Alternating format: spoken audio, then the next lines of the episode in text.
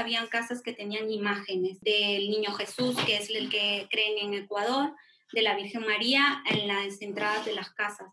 Y empezaba a sentir como que se acercaban las imágenes hacia mí, que me querían decir algo. Y entonces ahí es donde yo entendí todas esas cosas que me pasaron, el sonido de las campanas, las imágenes y toda esa crisis de confusión, yo lo entendí como que Dios ya estaba utilizando medios sobrenaturales para darme a entender que me estaba equivocando y que la verdad estaba en la Iglesia Católica. Estás escuchando la segunda temporada de Platicando en Católico el show en el que de una forma muy casual y rompiendo moldes, platicamos con diferentes actores de carne y hueso de la iglesia de hoy para conocer sus testimonios y lo que están haciendo para avanzar el reino de Dios en la tierra. Bienvenidos.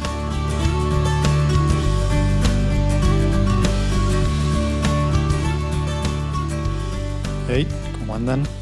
Oigan, pues para empezar, quisiera pedirles una disculpa porque nos saltamos el episodio de la semana pasada.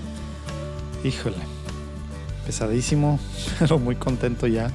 Terminado el simposio católico virtual. 116 actividades tuvimos, imagínense cómo estuvo. Una bendición tremenda. Los conferencistas, muchos asistentes, etcétera, ahí pues diciendo todas las cosas que están recibiendo de Dios. Padrísimo. Muchas gracias a los que pudieron participar. Y pues bueno, pues de hecho ahora los invitados de esta semana fueron también parte, que son un matrimonio que vive en España, Yasmín y Jesús, que son los creadores de convertidoscatólicos.com, que por favor visítenla, padrísima página con muchos recursos y demás, también sus cuentas en Facebook, Instagram, hacen muchas cosas. Eh, sobre todo en apologética y, y, está padre ahí van a ver la, la, la, historia cómo se conocieron a través de internet y demás de, precisamente pues él que, se metía digamos, a dar razones de la fe, a defender la fe en ciertos, pues, ¿cómo se llamaban estos? Como que salones virtuales o, o foros, ¿verdad? Que tenía CatholicNet. Y ella, pues, que venía saliendo de estar con mormones y demás. Pero bueno, toda esa platicada, toda la explicación de cómo se fue ella con mormones y estaba, estaba ya, nos la va platicando.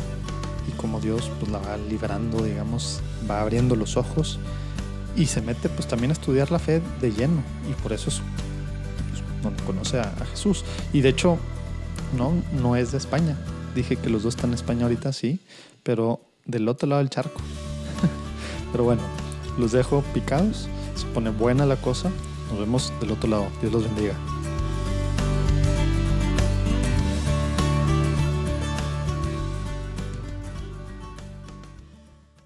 Muy bien, Yasmín, Jesús, un placer tenerlos aquí en Platicando en Católico. Oigan, si les parece, antes de comenzar, nos ponemos en presencia de Dios. Uh -huh. Padre, Hijo, Espíritu Santo. Amén. Señor Jesús, te pedimos que, que vengas, que estés aquí en medio de nosotros. Estamos tres reunidos virtualmente, pero reunidos en tu nombre.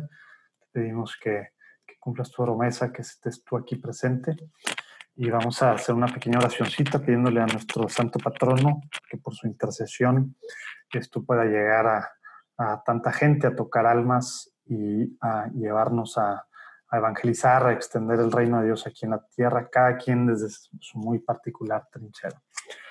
Oh Padre Celestial, que concediste a Juan Diego ser el confidente de la Virgen de Guadalupe y asistir al nacimiento de la fe en América, te pedimos por tu intercesión que socorras a los más necesitados.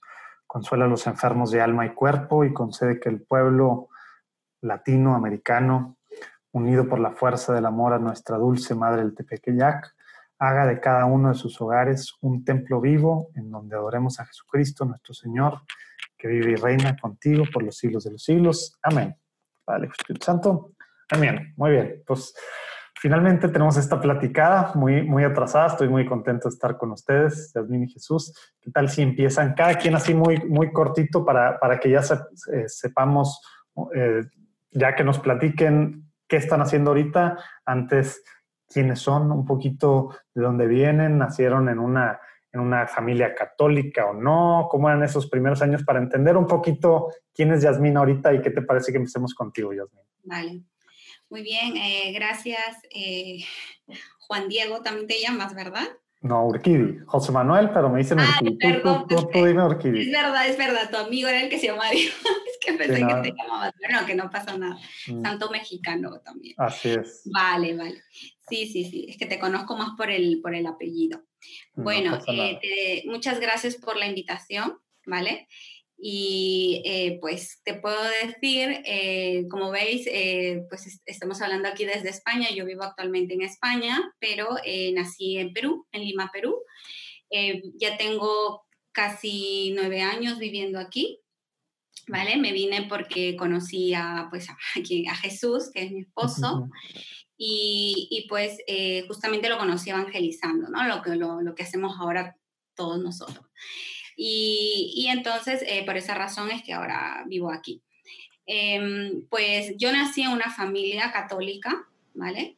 Em, por lo menos eh, de manera tradicional, quizá no unas católicas súper practicantes, sino, bueno, pero sí tuve una vida, vamos a decir, de, de sacramentos, de todo eso, me hicieron cumplir.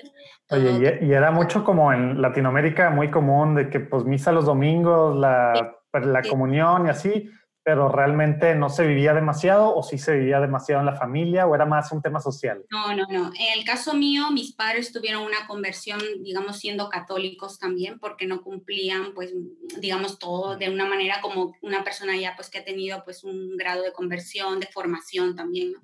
Ellos ya posteriormente se convirtieron, pero, digamos, de manera tradicional eran católicos y querían que sus hijos, pues, eh, eh, de alguna manera vivieran dentro de, de ese, vamos a decir, de esa religión, ¿no? De, esas prácticas también. Entonces, eh, en mi caso, si nos, eh, vamos a decir, no sé si es decir, porque cuando eres niño no sé si te obligan o te invitan, pues iba a misa todos los domingos, eh, al igual que mi hermano. Eh, también luego, cuando ya estaba en la secundaria, eh, me pusieron en un cole religioso, de mujeres, de religiosas, y es ahí donde, digamos, este, yo ya empecé a entender un poco más la fe, ¿no? Digamos, ya no de una manera obligada, sino más bien eh, empecé a conocer lo que vendría a ser, eh, pues, eh, por ejemplo, la veneración a la Virgen María, los santos, todas esas cosas se me enseñaron mucho más ya en el colegio.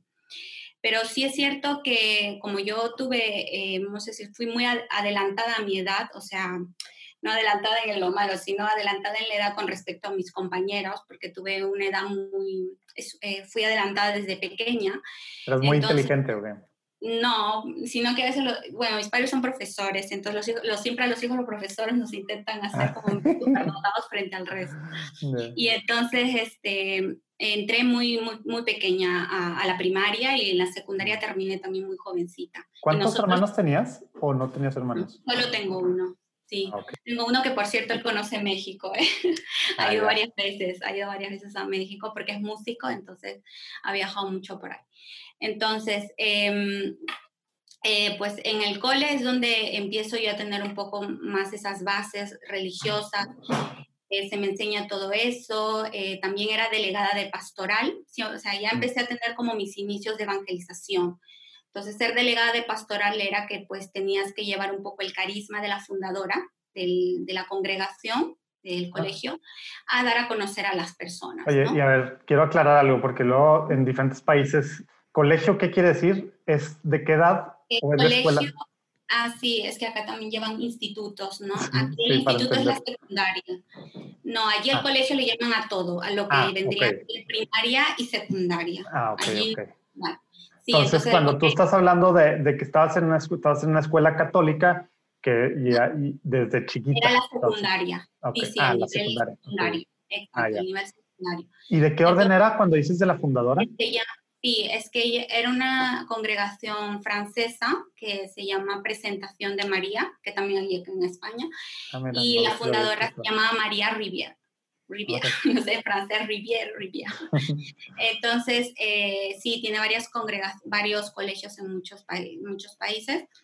Y entonces es ahí donde conozco más, me acerco a lo que sería, pues, este, más a la Virgen, todo eso, ¿no? Un colegio muy mariano, muy, muy, muy mariano. Eh, pero, eh, bueno, ya cuando fui a la universidad, como ya no estudiamos el bachillerato, aquí tienen bachillerato, allá creo que se llama preparatoria, ¿verdad? Sí. ¿Vale? Pues nosotros no, nosotros tenemos, terminamos el quinto año de la secundaria y directamente postulas a la universidad, ¿no? Vas a la universidad, bueno, yo tuve esa oportunidad y fui muy, muy joven también a la universidad, o sea, ya a los 16 años ya estaba en el, primer año de la universidad. Wow. Mi carrera también es de Derecho, entonces de Derecho y terminé muy jovencita también a los 22 años, porque son seis años allí de Derecho. Entonces, eh, entonces, ¿pero qué pasa? La universidad sí... Eh, no, es, no escogí, bueno, no me escogieron, no escogí, no vi la parte religiosa en la universidad, o sea, eh, me dejaba llevar más por la carrera y todo eso, ¿no? Entonces, la universidad sí, mm, no es que me alejé porque seguía yendo a misa, seguía practicando, para mí era algo, como te digo, más que cultural que, que una cuestión de convicción, pero eh, en, la, en la universidad sí empecé a sentir soledad, porque había llevado toda una formación ¿no? En la virtud, en los valores, en todo eso. Y bueno, en universidad pues venían de diversos, de diversos colegios, diversas escuelas, entonces pues es donde yo noté eso, que sobre todo, en, como todo joven, ¿no? Que estás en la universidad, eh, pues estás esperando pues el novio, ¿no? Porque si tienes la vocación matrimonial es de, uh, y yo sabía que del grupo que tenía tenía muy buenos amigos, compañeros, todo muy bien, pero lo único que yo veía que compartía con ellos era la parte, pues, de los estudios, nada más, pero sabía que ahí... ¿Nunca, ¿No estabas en ningún grupo parroquial o movimiento apostolado? No, no, eh, yo creo que los primeros años de la universidad para mí me centré tanto en los estudios, eh, porque bueno, estoy en una universidad privada, entonces eh, quería también de alguna manera, ya sabes que las universidades privadas en, nuestros países pues cuestan, ¿no? Entonces quería tener como especie de becas también, entonces me centraba mucho en mantenerme bien en los estudios, entonces pues ya meterme en grupos, eso pues me podía absorber el tiempo, entonces solamente iba a misa ya. Entonces como me veía sola, eh, sí es cierto que mi primer interés por, por, encontrar, vamos a decir, un ambiente más cristiano fue en la parroquia, que yo asistí, donde hice todos mis sacramentos, pero eh, digamos, no me informé de lo que llamaríamos grupos pastorales, ¿no? O grupos carismáticos, o bueno, que llevan un carisma en general. Entonces yo lo único que yo veía era que en la iglesia los únicos jóvenes que ubicaba estaban en la parte del coro. Claro. Los, jóvenes eran los del coro, ¿no? Como en todos sitios.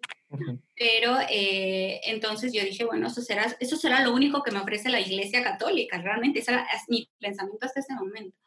Entonces me, me, apunté al coro y empecé a ir al coro y este, eh, bueno, empezamos a tener una cierta convivencia, pero noté que solamente pues era ir a cantar, pero no había pues, no sé, una asesoría espiritual o cosas así. Entonces, a los jóvenes yo no les notaba, muy, o sea, no había mucha diferencia entre ellos y lo que yo veía en la universidad, no sé si me entiendes. Claro. Iban a la misa y todo, pero no les veía pues de repente ese nivel espiritual que yo quería en ese momento. Entonces, eh, no sé, tengo que contarte o, o, te puede interrumpir Jesús porque si no ya, te voy, ya me voy a meter en mi testimonio. No sé si te tengo que contar ya mi testimonio. No, digo, hasta ahí, hasta ahí si quieres está muy bien, hasta la universidad y luego que Jesús nos platique y, así, y, así, le vamos. Así le vamos exacto, para que no entremos Porque si no... Ah, yo soy de España, del norte de España, de una ciudad que se llama León, ¿vale? Eh, vengo de una familia de tradición católica. Lo que pasa es que, bueno, mi familia ha sido de ir a misa los domingos, pero poco más, o sea, más que nada por tradición, ¿no?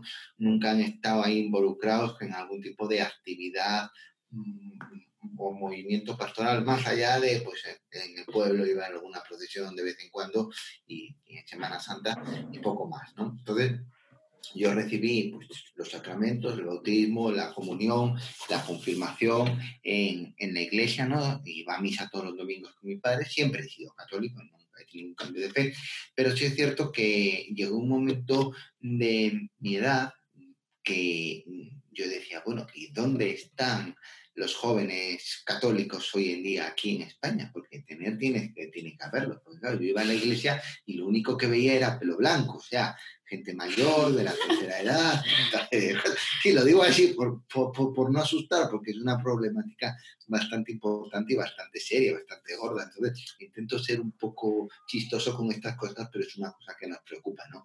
Porque, claro, yo no veía gente joven en la iglesia y digo, bueno, ¿y dónde está futuro de la iglesia, no tiene que haber jóvenes católicos por algún lado. Entonces, como no los veía en la iglesia, lo que se me ocurrió fue eh, buscarlos por internet, ¿no? Digo, pues si no están en la iglesia tendrán que estar en internet. Y puse, y, y puse y luego puse eh, jóvenes católicos en internet, no sé qué, no sé cuánto, y me aparecieron unos foros, ah, pues mira que hay gente joven, no sé qué, me metí en esos foros, me hice un, número, un nombre de usuario y todo esto, los foros de catholic.net, que son unos foros muy conocidos, el portal catholic, porque en su momento lo llevaba una mexicana, eh, de los legionarios de Cristo.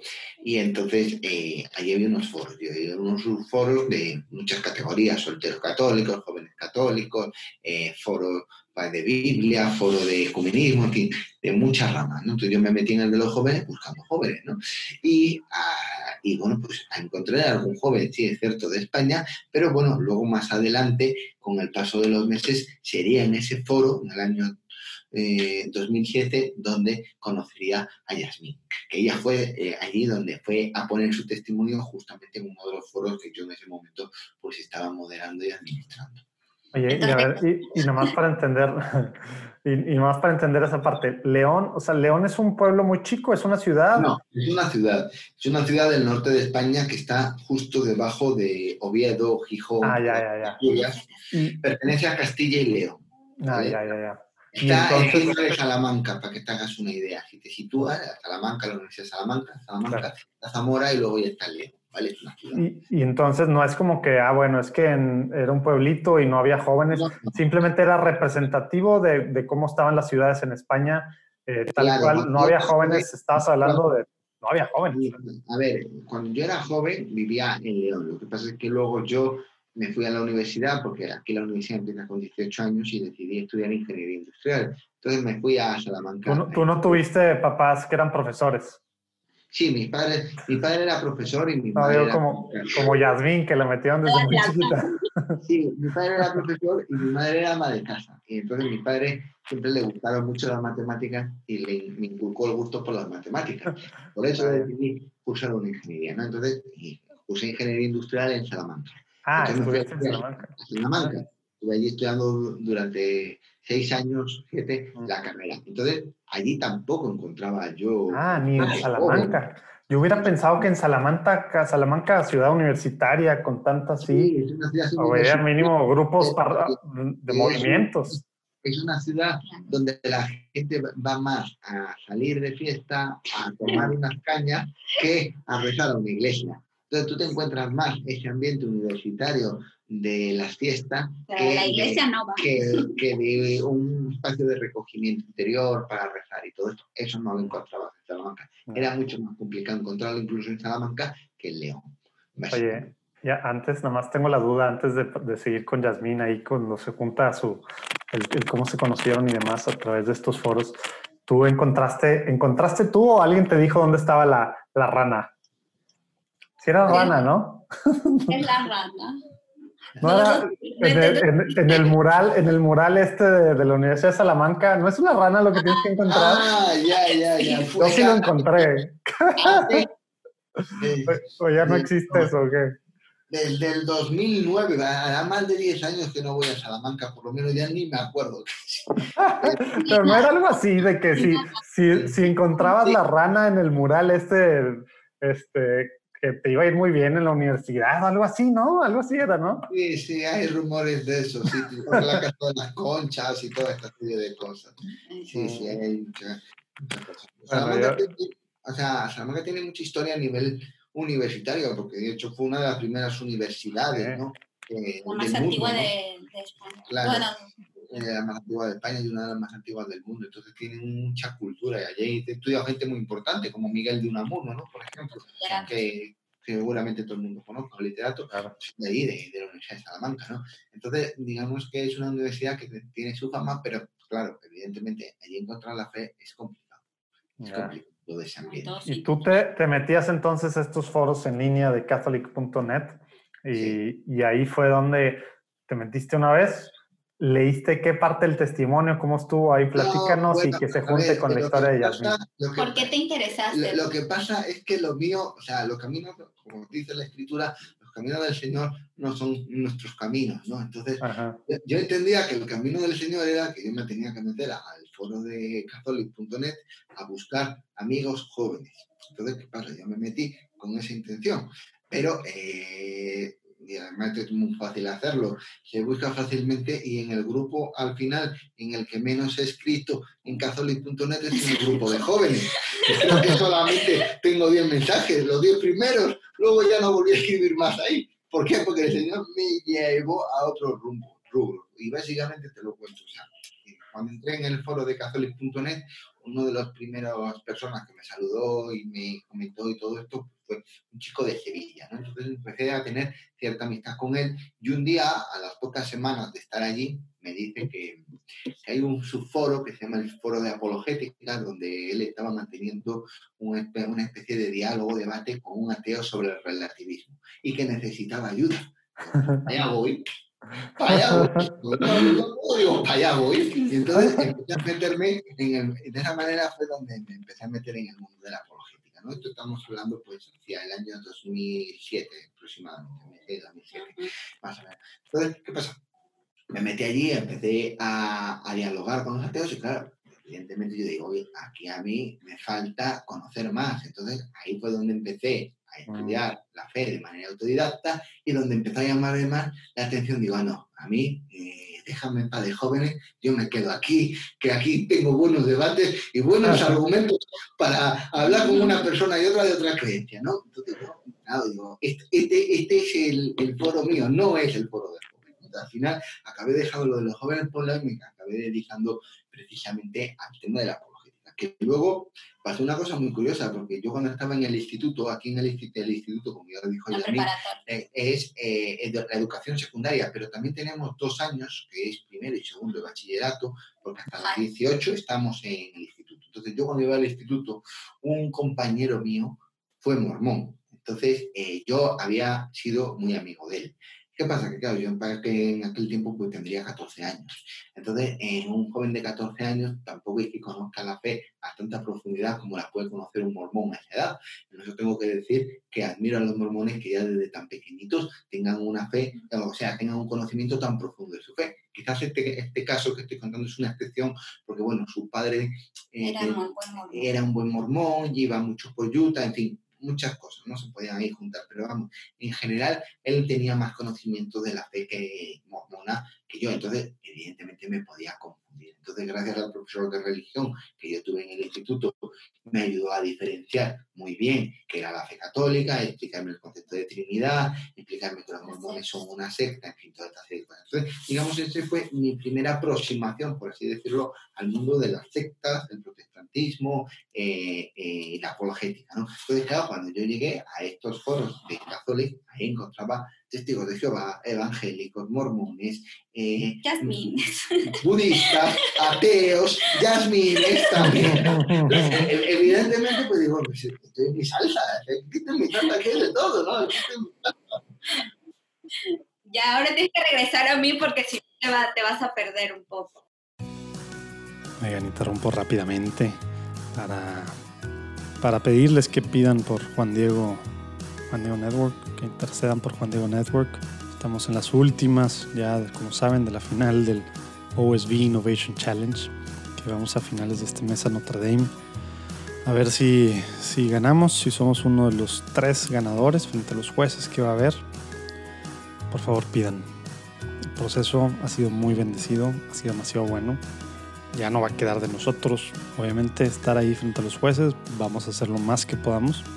Pero todavía falta un mes. Entonces pidan por favor que esta parte del proceso Dios nos bendiga, nos diga por dónde, las últimas cosas que nos faltan aclarar, que podamos mejorar, pues digamos, lo que necesitamos mejorar para ya estar frente a los jueces y pues que si Él quiere que esto crezca, que podamos seguir evangelizando, formando y o entreteniendo a latinos, pues que se dé el resultado final.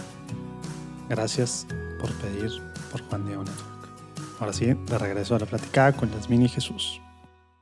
Yo ni siquiera sabía que existían estos foros, digo, yo sabía que existía CatholicNet y a mí, bueno, un poco antes mis, mis temas de dudas y de temas de luego pelearme con ateos y con otra gente fue unos años un poco antes, pero de haber sabido ahí hubiera estado contigo también ahí debatiendo o, viendo qué onda. Sí, pero se cerraron. Pues sí, la, bueno, la que lo llevaba en ese momento, que es Lucrecia Rego, que es bastante conocida en México porque es de los legionarios de Cristo, ella administraba todas las páginas, todo el portal que era catholic.net y allí pues hay muchas noticias de diferentes temas y había un, un, apartado que eran los foros, ¿no? Y esos foros creo que se cerraron pues, en el 2012, 2014 y digo yo, se cerraron por culpa de las redes sociales, porque podían haber continuado. claro, evidentemente nadie estaba allí con el boom de las redes sociales. Todo el mundo, todo el mundo se fue al Facebook. claro. acabaron perdiendo un poco el sentido, que yo los prefería, porque allí se debatía con, mucho más orden y mucho más calma que ahora en las redes sociales. no, no, no, conozco a Lucrecia, pero conozco a su esposo, a Emilio. Emilio ah, Emilio, ah, Emilio, sí, sí. Pero bueno, entonces, ¿cómo se va juntando? A ver, platícanos ya luego cómo entran, cómo entran estas jazmines a estos foros. Bueno, entonces, bueno, ahora continúo porque, claro, yo también luego cómo llego allí, ¿no? ya, entonces te decía que, bueno, en la parroquia yo no me sentía como que, bueno, ese ambiente era lo que yo estaba buscando, ¿no? En ese momento. Y, bueno, también mis amigos, o sea, del mismo coro y todo eso. Pero en ese tiempo eh, yo, yo, yo había eh, preservado amistades del cole, o sea, de, de, la secundaria, ¿no? De este cole religioso. Entonces tenía dos mejores amigas y una de ellas eh, era mormona, pero se había hecho mormona después de terminar la secundaria, o sea, antes era católica. ella viajó a Japón luego de terminar la secundaria a trabajar y ahí es donde se bautizó por invitación de su mamá. ¿No? Entonces... Qué, eh, extraño en Japón hacerse mormón, ¿no? Hay misioneros, misioneros. sí, sí, sí, hay misioneros. Y se bautizó allí y, y, entonces la hermana también se bautizó en Perú y al final pues todos terminaron siendo mormones, ¿no? En, en un periodo muy corto, ¿no? Entonces, eh, yo cuando ella, ella se regresó de Japón porque estaba, eh, bueno, sabes que en Japón la vida es súper full trabajo, y no lograba adaptarse, ¿no? Porque era muy jovencita, entonces, claro, no se adaptaba y me empecé a, contactar con ella y me dice, me voy a regresar porque prefiero ir a estudiar, o sea, prefiero regresarme a estudiar lo que me gusta y no estar aquí matándome por vivir en un país que no, no me acostumbro. Bueno, entonces regresa y empezamos otra vez a, a pues a quedar. Y, es ahí donde ella me dice pues que en Japón se había bautizado, pero como no tenía mucho tiempo, no había podido frecuentar mucho su iglesia, ¿no? Su iglesia. Entonces que se había sentido un poco alejada también, ¿no? Un poco más del mundo y todo así. Entonces que quería volver a esa iglesia, o sea, volvía a Perú y a la vez también quería volver a, a hacer, digamos, a practicar el mormonismo. Y es ahí donde me dice, oye, yo te veo que, que, estás como medio dudosa, como que no te veo muy, muy centrada en lo tuyo, en, o sea, no me veía, pues, ¿no? Como que iba a misa, pero que no, que no, no, me, no me veía muy socialmente... Sí, presa fácil. Sí, exacto. No me veía estable ¿no? en ese aspecto espiritual.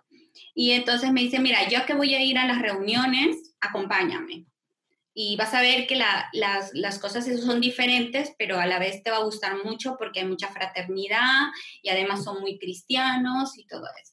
Y entonces me dijo, eh, pues vente. Entonces yo en ese momento, como ya te digo, mis padres de alguna manera por tradición incluso trabajaron en, colegio, en colegios religiosos de jesuitas también, eh, pero no sé, o sea, no tenían de repente una formación doctrinal sobre todo. Entonces, yo les empecé a decir pues que ya no quería ir a misa y que iba a empezar a ir con mi amiga, ¿no?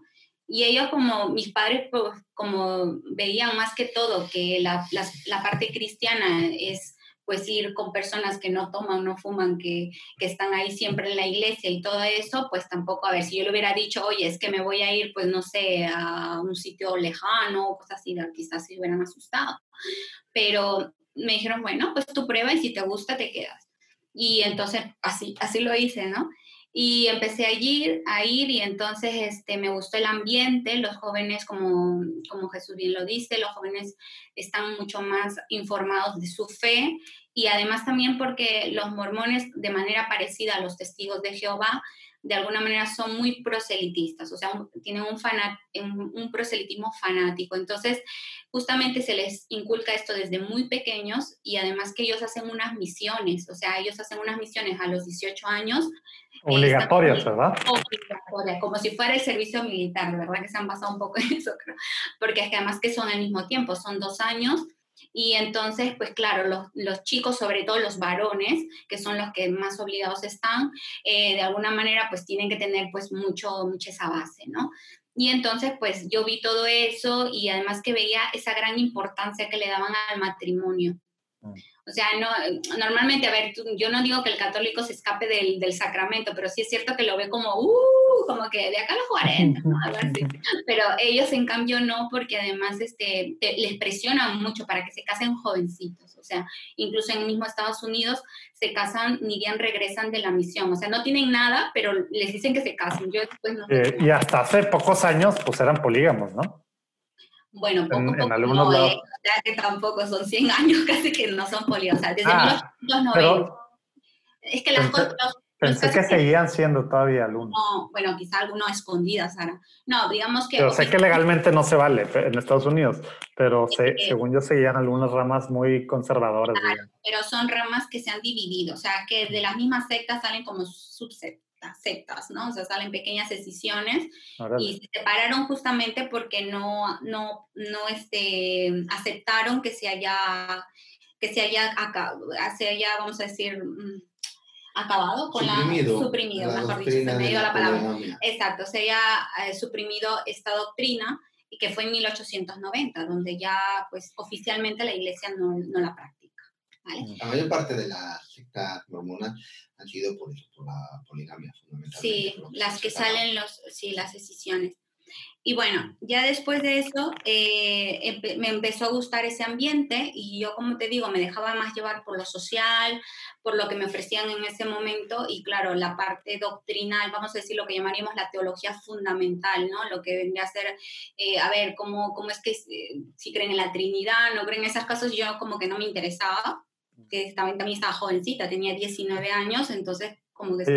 te, quiero interrumpir, te quiero interrumpir porque de seguro hay mucha gente que no tiene ni idea de los mormones. Vámonos, explica en dos minutos, si puedes, por favor, una, ¿por qué son, por qué son secta y no, y no, no son cristianos? Porque lo, ah, pues, pues sí, Jesús tiene algún papel ahí, Cristo, tal, Pero, pero ¿por qué no son cristianos y sí son secta? Y luego, en dos minutos, Joseph Smith, este, y quiénes son los mormones. Ya sé que está muy cortito, pero, pero es que si no estás diciendo cosas, toma el tiempo, Jesús. no, digo, porque a lo mejor hay gente que no, que no está entendiendo porque no sabe ni nada. Entonces mejor... confunden con los protestantes, con los evangélicos no, a ver, el, mormonismo no puede ser considerado, eh, digamos, una iglesia cristiana, como por ejemplo incluso los evangélicos o incluso los pentecostales, ¿eh? porque ellos también son trinitarios. Primero por la Trinidad, o sea, la Trinidad de ellos, digamos, es una apariencia, o sea, te pueden decir, sí, creemos en el Padre, el Hijo y el Espíritu Santo, pero ojo, cuando ya lo estudias bien, eh, para ellos no son tres personas un mismo Dios, sino son tres dioses distintos. ¿Vale? Entonces ya no estamos hablando de un monoteísmo, o sea, directamente nos vamos a un politeísmo. Entonces, lo que pasa que ellos al principio no te lo dicen y a medida que vas estudiando, ya cuando estás siendo miembro, te das cuenta de todo eso. Pero bueno, como te digo, depende tú, o sea, qué interés tengas. Como yo te digo, yo era mujer y la mujer somos un poquito más huecas en ese aspecto, lo tengo que aceptar, sobre todo si somos jóvenes no todas, ¿eh? Pero sí, se, se, están enojando una que otra que está escuchando, ¿eh? no, no, no. Bueno, yo te digo en mi caso, o sea, que quizá, a ver, que quizá, como yo te digo, yo venía de un colegio religioso, pero de alguna manera lo que normalmente se nos, nos, nos, enseña son los valores y las virtudes. O sea, nadie está viendo a ver eh, en, qué, en qué concilio se, no sé si me entiendes, ¿no? se, claro, claro. total dogma o, o, se creyó tal dogma. Entonces yo, o sea, con tal que me mostraran la, como tú dices, ¿no? La figura de Jesucristo, pues para mí era cristiana. Pero entonces ya ves que... Que, por eso es tan peligroso, ¿no? Con, con católicos latinos que no sabemos nada, que nada más nos ponen la, la figurita y ahí nos vamos es bien fácil caer, ¿verdad? otra forma del, porque mucha gente también como que ya empieza a sospechar que no son muy cristianos, es porque de alguna manera ellos eh, no te dan estudios bíblicos como los testigos de Jehová, ¿no? Sino ellos te van a presentar otros libros, entre ellos el libro del mormón, que es por eso que le conocen como mormones, porque realmente a ellos no les gusta esa palabra, o sea, que tú les digas mormón, a un mormón, es que es como despectivo. Ellos prefieren que les digan santo de los últimos días, porque ellos se llaman la iglesia de Jesucristo de los santos de los últimos días. Ese nombre es el que le puso Joseph Smith. ¿Me entiendes? Entonces, eh, por eso. Entonces, con ese libro también demuestran pues que no son cristianos, porque los cristianos creen en la Biblia, aunque en un principio te van a acercar a la Biblia para darte a entender que en la Biblia hay bases para sus otros libros, ¿me entiendes? Entonces, ya con esas cosas te puedo dar a entender por primero la Trinidad, ¿vale? Eh, luego el libro, eso sería lo básico para entender la gran diferencia con los, tanto los católicos como los protestantes. Ahora, ya más allá de eso, si tú te adentras en sus doctrinas, al final sales con el ojo cuadrado, porque es que sus doctrinas son totalmente eh, alejadas. Te interrumpo para añadir una puntualización que es importante. Generalmente todas las iglesias que podemos llamar protestantes, incluso podríamos decir que los testigos de Jehová comparten una de ellas, ¿no? Eh, mm, básicamente tienen la, creencia de Lutero de la sola fides y la sola escritura, cosa que los mormones no comparten. De hecho, ellos tienen una cosa que se llama revelación abierta. ¿Por qué? Porque tienen un profeta que cada día les dice una cosa distinta. Entonces, esa es otra característica de por qué es una Tienen la revelación, eh, sí, se llama, eso es una característica de sectas, vamos a decir, o sectas de impronta cristiana, eh, porque, por ejemplo, eso también lo comparten con la Luz del Mundo, una secta en México muy conocida. ¿Por qué? Porque al tener un profeta, y ellos dicen, pues el profeta, eh, bueno, emite revelaciones, pero estas pueden ser cambiantes. Por eso mismo que la poligamia hasta 1890 se aceptaba, pero luego ya no y así muchas otras. sí, y la pues no hay una traición doctrinal, ¿verdad? Por así decirlo, ¿verdad? Eh, sí, o sea, hay cosas que sí lo han mantenido, pero como ya te digo, depende de su conveniencia. O sea, ahorita pueden decir, eh, como tú digo, y mucho temor había, por ejemplo, en Utah, que se vuelva a aprobar la poligamia, porque si se aprueba la poligamia, ellos también se abren como doctrina. O sea, que, o sea, pero bueno, si no han querido es por presión, pero realmente eh, si ellos tuvieran eso, o sea, es que su doctrina está en su libro, no, no es que le han sacado esa doctrina del libro que ellos tienen, donde se habla de esto. Pero ¿qué pasa? Que, bueno, está con ese manifiesto donde, donde dice, bueno, hasta aquí no se practica, ¿no? Y bueno, cosas así. Entonces, yo creo que te quedó claro. O quieres, bueno, el fundador es Joseph Smith, él lo fundó en esta en 1830, sí, en 1830. Eh, y bueno, sucede ahora, bueno, sucede de siempre, en, se encuentra en Salt Lake City, ¿no? En, Utah. Y de ahí, pues... Sí, y, y, para que quede muy claro, al no ser cristianos, su bautizo no es como... El bautismo, ajá, por la misma Trinidad, ya sabes que uno de los requisitos para, la, para el que el bautismo sea válido es que cumpla con la fórmula, ¿no? O sea, de la Trinidad. Entonces, si un mormón, un mormón eh, vamos a decir, un mormón que ha nacido en esa fe, eh, tiene, si quiere convertirse en católico, si quiere ser de la iglesia católica, tiene que hacer un bautismo. No es como el protestante que, bueno, tiene que hacer los sacramentos, pero él no. Él, igual que un musulmán, vamos a decir, ¿no? Entonces, eso. Bueno, entonces, ¿ya puedo regresar o algo más de lo Sí, sí, sí, quería aclarar esto. No son cristianos, sí es una secta y son revelación abierta y por eso pues cada día puede haber cosas nuevas y el libro del mormón casi tiene el mismo peso que la Biblia, ¿verdad? Si no es que más. Incluso más. O sea, al ah. final, al principio, como te digo, te encandilan un poco con la Biblia, te confunden. No sé cómo es que Joseph Smith era muy creativo para, para la interpretación de, de, de, de ciertos versículos bíblicos para fundamentar sus doctrinas torcidas, pero bueno, eso es igual que los testigos de Jehová.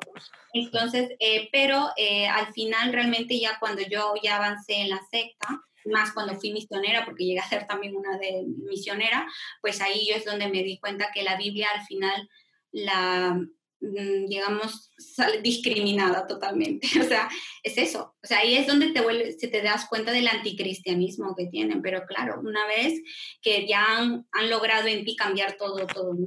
todo tu, vamos a decir, tus bases cristianas, te las logran cambiar. ¿Tú cuánto, o sea, estuviste algunos años, eras ya pues, parte de la iglesia de los santos de los últimos días?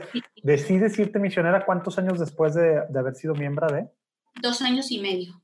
Ah, órale. O sea, sí lo... Y me fui muy, muy rápido. O sea, yo creo, a ver, yo como te digo, siempre tuve, yo creo que, como dice Jesús, Dios te prepara el camino. O sea, como te digo, siempre el aspecto religioso fue algo muy fuerte en mi vida. O sea, y puedo hacer cosas seculares, pero siempre el aspecto religioso, no sé, siempre me ha gustado como misiones, evangelización, yo creo.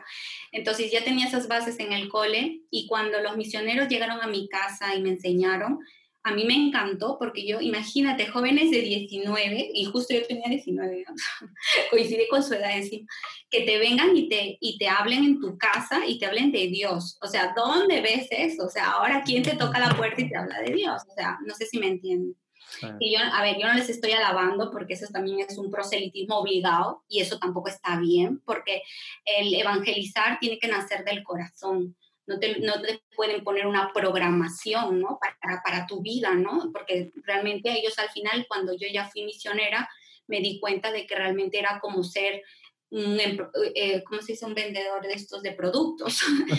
y que te preparan como, como los de los vendedores estos que te tocan las puertas. O sea, no tienen realmente una relación espiritual, digamos, con Dios o con, no sé cómo está el tema del profeta, etcétera. o sea, es todo mecánico, digamos. Es muy superficial. O sea, al final te das cuenta, a ver, yo te digo, entonces yo estuve de miembro, ¿no? Y y, entonces como me había quedado muy, no sé, me había quedado sorprendida de que tan jóvenes vayan a la misión y luego vi que también hacían la misión las mujeres, ¿no? Entonces yo luego me informé que las mujeres realmente no iban obligadas, sino más bien en las mujeres sí era como vocacional. O sea, la mujer sí lo veía como vocacional, incluso eran más entregadas que el varón, porque mientras el varón decía, ay, me han obligado a los 18 a ir a una misión, en cambio las mujeres sí lo hacían, yo creo, con más entrega, ¿no? Porque decían, bueno, quiero servir a la, a la iglesia, ¿no? Entonces, este, bueno, yo... Eh, en ese tiempo, pues ya como te digo, tenía amigos, tenía esto, eh, pues tenía pretendientes, ¿vale? Porque como te digo, tiene mucho valor al matrimonio, eh, pues sí, por ahí tenía, por ahí. para, para, eso sirven mucho las misiones también ahí. Sí, sí, para que se arme. Sí, sí, sí, todo eso también. Y entonces, eh, el tema es que como en el segundo año, eh, ah, ese es el problema. El problema fue que ellos intentaron eh, convertir a mis padres, ¿vale? Les empezaron a dar charlas y mis padres, no sé, a mis padres no los sacas de, ser católicos, aunque ellos no sean súper católicos, no hubieran sido en ese momento, te digo, ¿no? Aunque hubieran sido o no hubieran sido, no les sacas de su virgen, de sus procesiones, de, su, eso, de sus tradiciones religiosas y claro, no se creían el cuento, sobre todo el libro del mormón, ¿sabes? O sea, que me metas otro libro si yo creí en la Biblia toda mi vida. Entonces, eh, no era otra Yasmín, mejor dicho, en ese momento era otra Yasmín. Bueno, la cosa, que, la cosa es que al final eh, yo veía que no tenía nada, o sea, no tenía realmente bases en esa fe, o sea, solamente era yo y yo y yo y yo, ¿sabes? O sea, nunca mi familia se convirtió en nadie, todos eran católicos, entonces yo decía, si yo me voy a la misión, me voy a sentir más identificada con esta fe, ¿no? Porque voy a conocer mejor, porque uno cuando va a una misión se supone que debe conocer mejor la doctrina, me van a preparar mejor y entonces dije, bueno, como ya estaba acabando, como te digo, acabé la carrera a los 22 años, eh, mi mamá no me puso ningún obstáculo, me dijo, bueno, ya te vas graduada, oh, no, al, principio sí, o sea, como decía, pero ¿qué te pasa? O sea, ya esto es muy fanático, ¿por qué te quieres ir tan lejos a, hacer todas esas cosas? Y bueno, la logré convencer. Creo que tenía mucho mm, en ese... ¿cómo se O sea, eras abogada, ¿verdad? Digo, obviamente tenías todos los, todos los claro, no, y aparte ellos mismos, yo creo que ellos mismos como que te adiestran, adiestran para que de alguna manera convenzas también a, tu, a tus mismos familiares, ¿me entiendes? Todas las tácticas de Joseph Smith. Claro, les manipules con, no sé, con el sentimiento y todo eso. Entonces, al final eh, yo le dije, bueno, mamá, como es una vez en la vida, pues me voy y luego, pues ya cuando venga, trabajaré y no, no pasa nada. Oye, ¿a dónde fuiste? Y entonces, bueno, esa es otra. Ellos te mandan, ¿eh? O sea, no eliges tú No escoges. Y no, vamos, me hubiera ido a España, España. España. Sí, sí, no, no. ya, entonces, no, el, digamos, sus profetas, bueno, ya Dios mío ha muerto, ¿no? Ellos tienen, digamos, un profeta, cada vez que muere un profeta tienen que renovar y sale otro profeta. Es como su obispo, su, así, ¿verdad? Su dirigente. Eh, no, no, sí, el obispo ellos le llaman a un líder local. Bueno, perdón, su papa. Su papa, vamos a decir, más, más que todo, sí, la cabeza de la iglesia, la que está permanentemente en Utah o viaja, pero que vive allí, ¿sabes? Entonces tú los papeles los envías y te lo mandan allí, a donde están sus autoridades generales. Y desde ahí te mandan un documento que tarda unos meses, o sea que no te llega al día siguiente. ¿no? Que tarda unos meses y te designa un país que ellos han elegido por, por no sé, no sé si se les ocurre o por alguna Algún sistema de... Y a mí me, me, me, tocó ir a Ecuador, ¿vale? Yo soy de Perú, me tocó Ecuador, a Guayaquil, que es una zona sur, ¿vale? Zona sur de, bueno, norte de nosotros, pero sur, sur de ellos un poco. Eh, entonces, eh, pues eh, ahí empecé a hacer la, lo que llamaríamos el proselitismo. Bueno, ellos llaman misión, pero realmente al final es proselitismo. Primero me fui a Colombia porque te mandan a... a Entrenar. Mm. ¿Cuánto, ¿cuánto dura eso? ¿La capacitación cuánto dura? Un mes, un mes por ahí. Ahora. ¿Y viven todos juntos en un lado, así, mujeres, hombres? Ah. Es como un internado, es como un internado, pero que, claro, para dormir estamos separados, obviamente, pero eh, los estudios los hacemos juntos. Mm. O sea, digamos, son como, es como un seminario, pero digamos hombres y mujeres. Pero solo te juntan cuando haces eh, las clases, ¿no? De las la clase de capacitación, como, y los estudios doctrinales, porque claro, ahí, digamos, la capacitación de ellos consiste bueno, sí se puede decir que se parece un poco a lo nuestro, ¿no? A los seminarios, porque realmente te profundizan más en su doctrina, porque obviamente tienes que ir con más bases pero también de alguna manera, uff, es que es full, te obligan a memorizar muchas cosas, o sea, sus libros, sus versículos, eh, la Biblia, o sea, son varias cosas y te los tienes que memorizar. Pero también enseñas mucho el saberse vender. Exacto. no, no, no, no, no, exacto.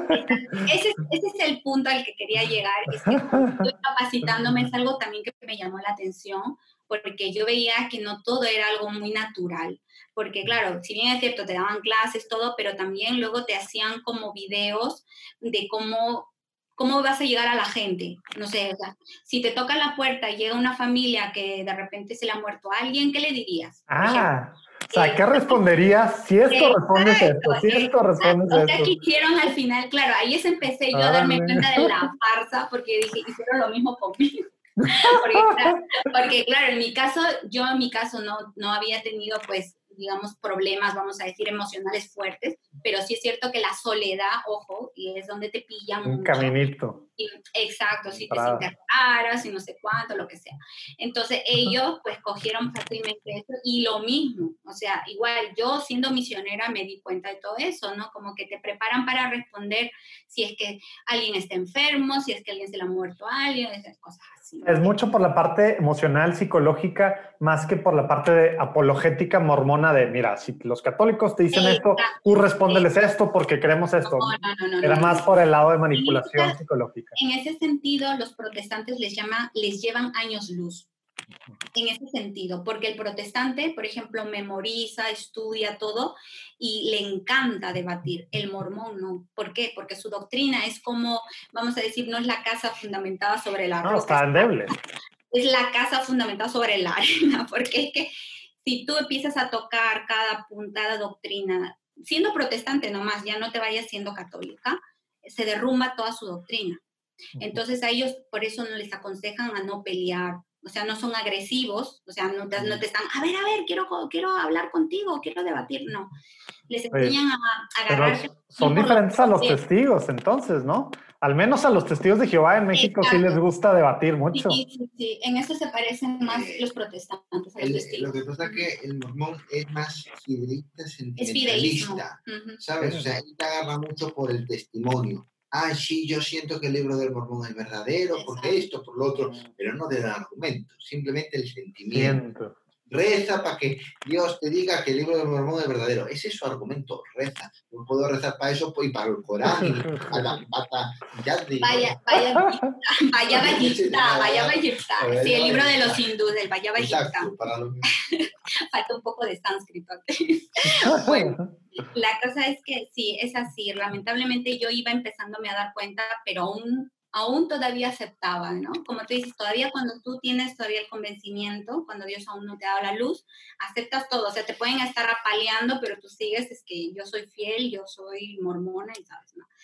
Entonces, ¿dónde es que yo empiezo a darme cuenta? Ya no en la capacitación, me empiezo a dar cuenta en el proselitismo, ¿vale? O sea, cuando ya estoy en Guayaquil, y cuando ya empiezo a tener, eh, vamos a decir, lo que llamaríamos el toque, hacer el, los debates, bueno, los debates no, los diálogos, porque tampoco se podría llamar debates, donde yo tenía que tocar puertas, de buscarme yo las personas, no los clientes, de buscarme yo los, posibles adeptos, ¿no? Entonces es ahí donde eh, ya empieza, yo empiezo a encontrar muchas personas de distintas creencias que Dios yo creo que me estaba dando como cápsulas de verdad, de luz en cada una de ellas. Oye, pero en eso consisten las misiones, en tú tocar puertas y ya, eso es todo, básicamente. Eh, digamos que se basa en eso, sí, más que eso, em, es como pareció a los testigos, lo que pasa, por ejemplo, dependiendo, por ejemplo, aquí en España la gente vive más en edificios, o sea, en, en pisos, en departamentos, ¿no? Bueno, en nuestros países hay de todo pero entonces aquí no, poco, pocas casas hay. Entonces, ¿qué pasa? Que ellos a un edificio es difícil entrar y que te abran. Entonces, ¿qué hacen? Se ponen en los parques como los testigos un poco de Jehová. Entonces, eh, te, te, te, intervienen, o sea, te, te interrumpen en la calle y te pueden empezar a hablar.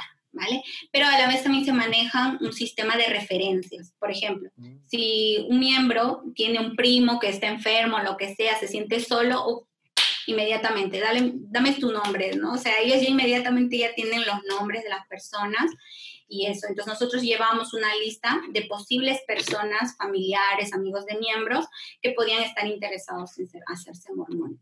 Pero realmente de allí hay muy poca, vamos a decir, muy poco éxito en la misión de ellos, ¿no? La, el éxito más realmente es el toque de puertas. O sea, el toque de puertas y el contacto, el contacto en la calle es ahí donde más, más hacen. Además que también, eh, bueno, eh, además también ellos hacen una serie de actividades dentro de la iglesia para poder de alguna manera enganchar más gente, ¿no? Por ejemplo, hacen, pues no sé, festivales de danzas o de teatro, entonces así... pero, sin, pero sin alcohol, qué aburrido. Porque no toman, ¿verdad? No toman nada. Agua sola. Sin no, alcohol, sin Coca-Cola, sin té, sin. No toman café, no toman café tampoco, no toman té. me acuerdo a mí, a mí, pues no sé hace cuánto, ya que dices, pues sí, se casó muy, muy chava, una, una, pues una amiga con la que yo estudié, de, pues americana, ¿verdad? Y se casó en Utah. No, no me acuerdo, antes del 2010 se casó, muy joven, 2005, no sé en qué edad se casó, pero era ¿para qué voy a viajar a Utah? Lo decían, no puedes entrar a la ceremonia religiosa y lo, en, la, en, la fiesta no va a haber ni alcohol, ni coca, no va a haber nada. Entonces dije, no voy a entrar ni a la boda, ni a la boda, ni a la fiesta, ni a la fiesta de nada divertido y en Salt Lake para conseguir una cerveza. Dije, no, hombre, ¿para qué voy? de cerveza. De todos modos funcionaban las, las fotos, hacer muchas cosas culturales, dices tú. No, no, no, pero es que aparte, mira, fíjate, ya adelantando un poquito eso para, para los que te están escuchando, eh, es ahí donde ellos también tienen una doctrina muy alejada de lo cristiano y de lo religioso en general, porque todas las religiones, aunque yo estudio religiones, no solamente iglesias ni, ni sectas, he estudiado también religiones, todas las religiones son públicas, o sea, todo culto, todo culto, vamos a decir, matrimonial, en lo que se refiere a la boda. Sabrá cualquiera. Tú puedes entrar a cualquiera, o sea, nadie te va a prohibir, incluso un musulmán, por muy cerrado, tú puedes ir, bueno, también es cierto, ¿no? También con quien te... Pero en el caso de los mormones, ¿sabes por qué ellos no pueden, o sea, no admiten que otras personas participen en su, en su ceremonia religiosa? Porque ellos, a diferencia de otras religiones, eh, y, de sectas es que tienen ritos secretos, ¿vale? Ellos tienen unos templos especiales, o sea, sus, bodas no son en sus en sus, vamos a decir, sus centros de reunión local. Tienen unos templos muy grandes aparte y es ahí donde realizan sus ritos secretos. Y dentro de su rito secreto está el matrimonio. Entonces, en ese rito secreto no pueden entrar las personas que no hayan pasado una serie de, vamos a decir, de requisitos, ¿no? Entre ellas, pues ser miembro fiel y todo eso, y todo eso. Y eso, ¿de dónde sale esos ritos secretos? Eso deviene de, de Joseph Smith y de la, relación con la masonería. Porque la masonería es también, tú ya sabrás, seguro te habrás escuchado, también hacen, bueno, no son ritos, ellos bueno, hacen prácticas secretas. Entonces Joseph Smith copió muchas cosas de los masones y le cambió, de alguna manera le dio un sentido más, más religioso, pero al final también hacen cosas secretas, ¿me entiendes? Por eso es que no podías entrar. No, no, no sabía, digo, pues sabía que era algo secreto, privado, pero no entiendo todavía, no sé qué hacen que, que, sea tan secreto. Ojalá que no hagan las cosas que hacen los masones grado 36 para arriba, ¿verdad? No, no es, no, a ver, yo, yo llegué a entrar a los ritos secretos porque cuando tú vas a la misión, yo no me casé en los mormones, ¿no? O sea, pero eh, igual cuando eres misionero estás obligado a entrar a hacer esos ritos. Pero no, no son ritos a veces cuando la gente dice, a ver, ¿qué hacen? ¿Matan? O sea, no. que la cabra y la sangre de la cabra. no, tampoco. No, no, son, yo creo que son ritos, más que todo, más que sean peligrosos o algo así, eh, yo creo que son como que no tienen sentido. ¿Vale? O sea, como yo sé, que ha cambiado muchas cosas, pero eh, son paganos, o sea, es como si tú estuvieras haciendo cosas como que no tienen nada que ver ni con el protestantismo ni con lo que hacemos los católicos, o sea, son cosas como saludos, te digo, ¿no? Los masones también hacen como saludos, cosas así, pero que no tienen ese mismo grado de, de, peligro que de repente puedes ver en la masonería cuando llegan a sus grados elevados. Entonces, no es más que todo eso, sino que al hacer ritos secretos, yo creo que mucha gente, si participaría de eso, se daría cuenta su relación con la masonería también y sus vestimentas muy parecidas y todo eso. El amor de Dios es la realidad más importante, más fuerte y más trascendental de toda la existencia. Pero muchas veces esta verdad se queda como un concepto lejano, filosófico o teológico que no se aterriza en nuestras vidas concretas.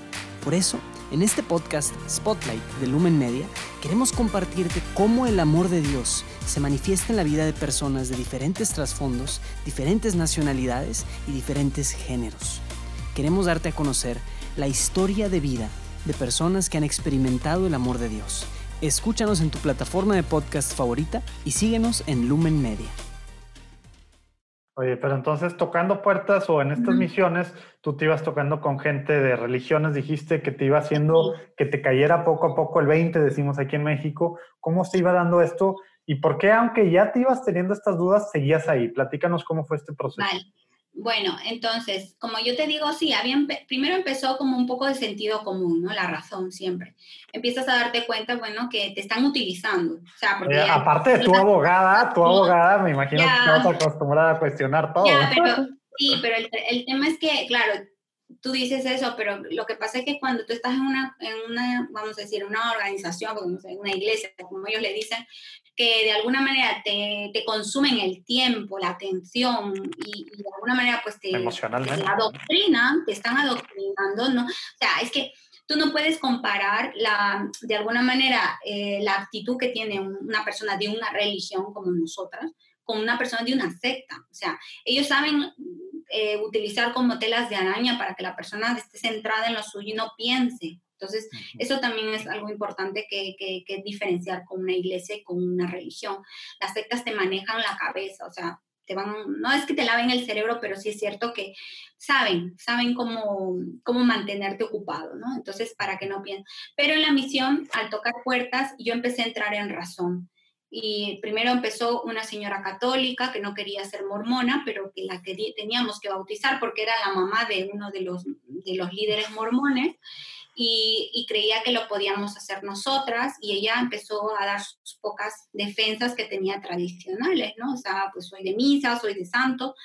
Y es ahí donde yo sentí que Dios puso la primera barrera con los católicos. O sea, era como que a la señora, cada vez que teníamos que prepararnos para ir a convencerla, eh, había una fuerza, muy, algo, algo muy fuerte que hacía que yo no pudiera hablarle, lloraba, o sea, era raro, era como que estaría ahí frente a una, no sé, una aparición, o sea, algo raro. Entonces ahí es donde empecé, eso fue mi, primer, mi primera, vamos a decir, recaída o caída, porque eh, eso obviamente para una misionera es como tú le dirías, ¿no? Un futbolista que se ha lesionado igual, o sea, porque no puedas hablar con una persona y no sabes a qué se debe y que solamente te dé por llorar y te dé por, por frustrarte. Entonces, esa fue. Y los, y los siguientes luces que me dio el Señor fue que empecé a conocer, empecé a hablar con protestantes, con un pastor y con testigos de Jehová. Y, y las, las bases bíblicas que ellos daban, sobre todo del pastor, me ayudó también bastante. Y me hizo entrar en cuenta que nosotros estábamos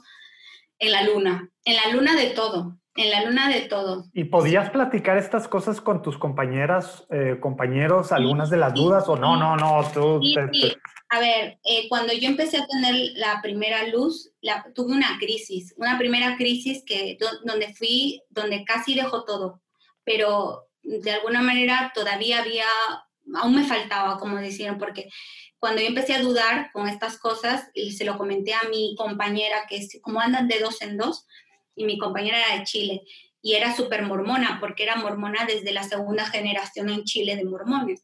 Entonces ella difícilmente me iba a entender. Entonces no era conversa como yo. Y entonces, eh, pues mi compañera notó eso y se lo conté y dije, yo ya me quiero ir a mi casa, o sea, siento que me estoy algo muy confundida. Y mi compañera me dijo, no, eso es el demonio, está intentando, eh, como más o menos como a veces a nosotros, ¿no? O sea, cuando un sacerdote quiere, no sé, que empieza a sentir debilidad, pues algo así, pero no es lo mismo, pues porque nosotros estamos en la verdad. Pero allí me hizo dudar, porque yo pensé que, todo, o sea, aún todavía tenía la, pensaba que ella estaba Dios, allí, o sea, en la misión, en, en, esta iglesia estaba Dios y tenía mucho miedo de equivocarme. Entonces todavía ella era como que muy, eh, tenía como esa autoridad sobre mí. Entonces pues todavía dije, bueno, debe ser algo mío, debe ser debilidad, ya se me pasará.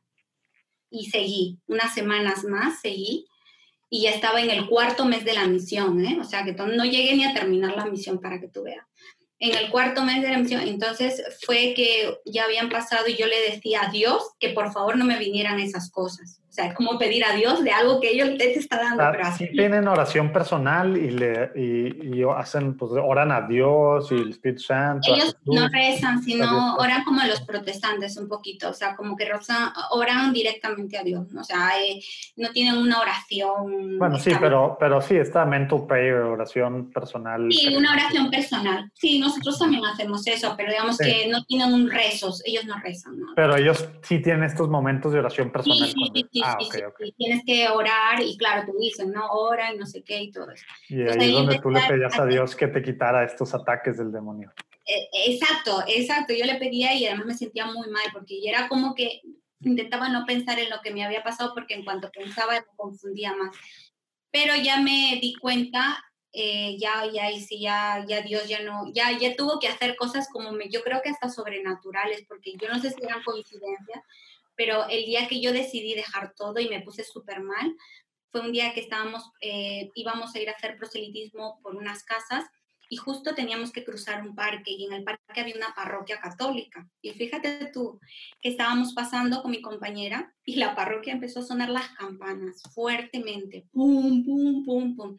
Cuando empezaron a sonar las campanas, empecé a sentir como heridas, o sea, en mí, o sea, era como una cosa rara, o sea, no heridas, sino como que, como que empezó a regresar toda esa crisis que, me, que había intentado evitar y empezó a, dolerme, o sea, como que, como que me estaba diciendo, Yasmín, recuerda todo lo que te estoy dando, algo así, ¿no? Esto, esto es, entonces, y empecé a decir, ay, ¿qué me quieres decir, Dios? ¿No? Empecé a decir todo eso, ¿no?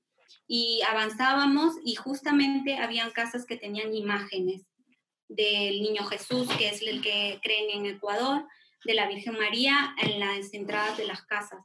Y empezaba a sentir como que se acercaban las imágenes hacia mí, que me querían decir algo. Y entonces ahí es donde yo entendí todas esas cosas que me pasaron, el sonido de las campanas, las imágenes y toda esa crisis de confusión, yo lo entendí como que Dios ya estaba utilizando medios sobrenaturales para darme a entender que me estaba equivocando y que la verdad estaba en la Iglesia Católica.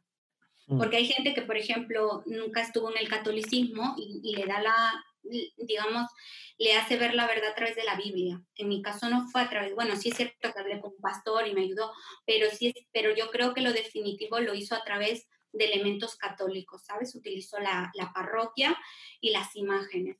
Y es así donde ya ya eh, llegamos a, la, a, a, comer con, con mi compañera y es ahí donde yo le dije, mira, yo es, si no quieres que me vuelva loca, porque yo creo que estuve a punto de volverme loca, de verdad. no sé si llamaríamos loca, pero sí, o sea, era una cosa que yo decía, o dejo esto o no me va a pasar. Entonces ahí es donde ya mi compañera lo entendió bien y, me, y le dije eh, que quería hablar con el presidente de la misión y iba a dejar la misión y me iba a volver a mi país. Y, y, después esa fue otra, porque claro, hablar con el presidente de la misión y no te van a dejar ir solo. ¿Qué tan fácil fue eso? ¿Qué tan difícil o cómo estuvo? Eh, bueno, al final el presidente también le tuve que hacer entender que por más libros que me pusiera, por más Joseph Smith que me dijera, no iba a volver a creer en la doctrina. Y al contrario, le di mi testimonio, le dije, yo creo en el Papa le dije así, no sé. de ahí, ¿no?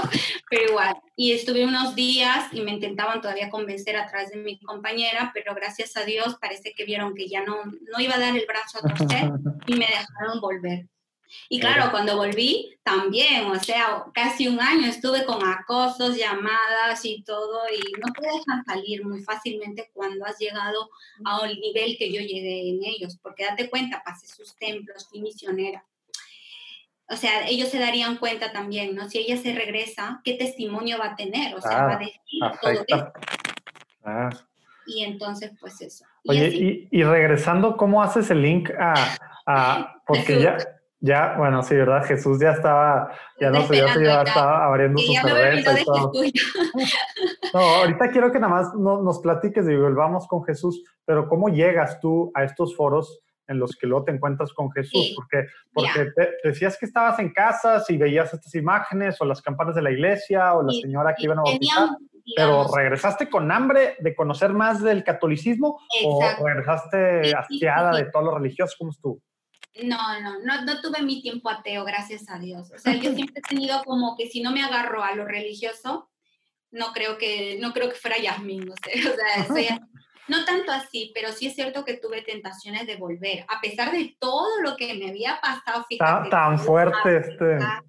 Pero a pesar de eso, sí, porque claro, si te están buscando, si te están llamando, si no sé qué, y, y, todo eso, pues llegas a un punto de decir, quizás se me fue la pinza, como dicen aquí, ¿no? O sea, no sé, o sea, como que, no sé, quizá me desesperé, fui débil, todavía, todavía tienes tus dudas, ¿vale?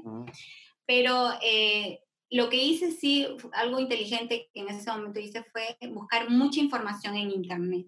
Ah. Porque yo decía, si me ha pasado a mí, le habrá pasado a alguien más. O sea, dudo mucho que yo sea la única en el mundo que se haya salido de un sitio y que por alguna razón. Y es ahí donde empecé a buscar. Entonces, eh, encontré testimonios de personas que habían salido de los mormones, pero que se habían ido al protestantismo se habían vuelto por la Biblia y había muchas cosas que sí, que estaban muy bien para mí, lo tenía, le veía un sentido, pero aún me quedaba, como tú bien dices, esa duda, ¿por qué esos elementos? ¿Por qué la Virgen? ¿Por qué las campanas? O sea, en el fondo yo sentía que no, el protestantismo no era la verdad, entonces no tenía testimonios de gente que había regresado a la iglesia o que se había vuelto de las mormones a la católica, entonces empezó esa duda. Y es allí donde antes de llegar a la, a la página, allá, ah, en el tiempo que, que, estaba viendo en internet, antes de, de entrar a la página de casoli.net, es que llego a conocer a unas misioneras católicas y eh, ellas fueron las que me empezaron, de los apóstoles de la palabra, seguro que es un grupo ah, mexicano. ¿De Flaviano Amatuli o no? Exacto, del padre Flaviano Amatuli, que estaban en Perú, ya también los misioneros. Y, en, mi parroquia me dieron información de ellos, me dijeron, a ver, anda, eh, están en tal sitio. Y los busqué y claro, me empezaron a dar la formación apologética. O sea, eh, gracias a Dios no me fijé solo en Internet, porque yo creo que en Internet quizá hubiera quedado atea, porque esas dudas que te ponen, entonces era complicado. Entonces empecé a recibir formación. Entonces, cuando yo ya me veía segura, porque claro, las misioneras te, ya y empecé a ir a la iglesia otra vez, em, me confesé empecé a ir a, otra vez a mí. Ya se me había olvidado hasta cómo hacerle la reclinación, o sea, reclinarme, porque claro, eran tres años fuera, ¿no? Y algo muy, muy así. Entonces, cuando vuelvo, eh, me empiezan a dar esa formación, charlas, me hacen entender, empecé a leer los libros del padre, y ya me sentía, yo creo que ya habían pasado tres meses y ya me sentía mejor, o sea, ya convencida, y si venían los mormones a tocar mi puerta, miembros, amistades, les decía muchas gracias. o sea, ahí nomás, ¿no? ¿Te, peleaste alguna vez con ellos o nada más era...? Sí, porque como, las, estas misioneras me daban formación, yo ya no les, eh, ya no tenía confusión y ya les daba a entender con la Biblia, incluso saqué la clásica cita bíblica de Mateo 16, 18, eh, ¿no? Tú eres Pedro y sobre esta piedra edificaré mi iglesia, ¿no? Y claro, esa, esa cita ellos lo tienen muy retorcida, pero pude explicarlo perfecto, entonces valió esa formación que me dieron, porque ya sí, no era una cuestión ya de correrme de ellos, sino al contrario, de defender mi fe también. Mm. Y es ahí donde cuando ya me sentí más segura, eh, dije, tengo que colocar mi testimonio, porque como vi que había más de protestantes, entonces yo no quería pues que más se fueran al protestantismo. Entonces ahí es donde encuentro que había un foro en catholic.net catholic que eh, hacía testimonios de conversión, ¿no? De gente que había salido, o sea, atea, lo que sea. Y dije, pues voy a, voy a, voy a escribir mi testimonio. Y ahí fue donde la primera vez que compartí mi testimonio en internet. Y ahí es donde Jesús entró de chismoso. y ahora primera vista. A pesar que soy un chismoso, no, yo moderaba ese foro. Entonces yo tenía acceso para ver si había que editar alguno, había que borrar alguno, porque si pueden entrar troll, pueden entrar protestantes que se equivocan a ese foro y eran de apologética, todavía había que mover el tema, en fin, muchas cosas. Entonces yo vi el testimonio de Yasmin y me llamó la atención. Mira, esta ha estado en el mormonismo, yo tengo también experiencia con los mormones, por el compañero este de clase que comenté antes, ¿no? Y entonces pues la mandé un privado, empezamos a hablar, luego nos intercambiamos hotmail, empezamos a mandarnos cosas por hotmail, hablando sobre todo de los mormones, de lo que creían. Pero en un principio ya te digo, o sea, en un principio no te imaginas que él estaba como, ah, voy a casar a la mormona, o sea, no, no, o sea, no te imaginas, ¿ah? Porque si hubiera sido por Jesús, hasta ahorita seguíamos chateando. o sea, que no fue así. Realmente... Fue, al revés. Tú le echaste loco. No, no, no. Lo que pasa es que al principio nuestra conversación se regía, más o menos lo que yo hago, ¿no? A mí cuando me escriben me dicen, es que tengo dudas, no sé qué, pues yo les respondo, ¿no? Era una como asesoría apologética, ¿no? Asesoría espiritual, porque además yo ya tenía unas bases, pero sí es cierto que él tenía lo suyo y estaba muy interesante lo que me compartía. Entonces, eh, me daba Patricia, que yo terminé y decía, no ser un seminarista, acá estoy robando una vocación. no sé si me estaré engañando, no sé. no, no, gracias a Dios no era, no era un seminarista, porque claro, era muy raro también encontrar un joven de la iglesia que tuviera formación así, ¿no? De apologética, porque a mí me lo habían dado pues misioneras, ¿no? Mm. Y entonces así es donde empezamos a iniciar realmente nuestra, nuestra amistad era muy de eso, ¿no? De compartir primero cosas de apologética, de debatir también ahí, porque se empezaron a meter mormones, ¿no? Al foro, se empezaron a meter mormones y empezamos ahí a debatir con ellos y todo. Ya nos poníamos de acuerdo, tú dices esto y yo digo esto. y, y, de ahí ya nació otras cosas, pues ya. el roce es el cariño, dicen aquí. Sí, sí, sí. No, pero Jesús era un chico muy tímido, o sea, que pues te digo, si, es que, si fuera por él hasta ahorita, vamos, que seguimos hablando de apologética. ¿Aceites y ceras católicas para la barba o el bigote?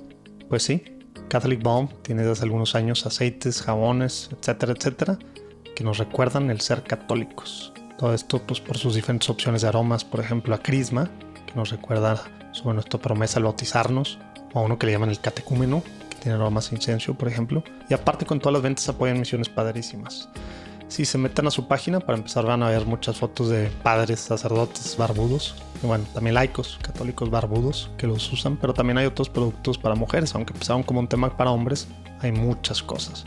catholicbalm.com, catholic como católico, balm es B-A-L-M, le tomamos en nuestras show notes, ahí sale, y aquí abajo si le dan también sale catholicbound.com. Podemos, o algunos dirán debemos, consumir y apoyar lo católico. Catholic Bound.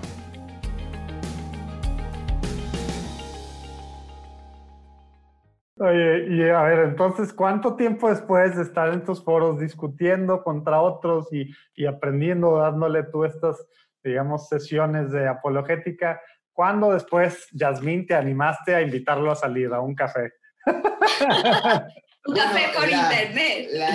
no, yo no, yo no. La historia fue un poco así, más o menos. Empezó en agosto del 2007. Sí, no, no me hagan mucho caso en cuanto a la fecha. Yo creo que en agosto del 2007 es cuando ella publica el testimonio. Yo la contesto un poco en septiembre, así un poco de tiempo después, porque agosto es verano, y lo otro. La contesto un poco después. Empezamos a conversar por Hotmail y todo esto durante medio año, un año así aproximadamente.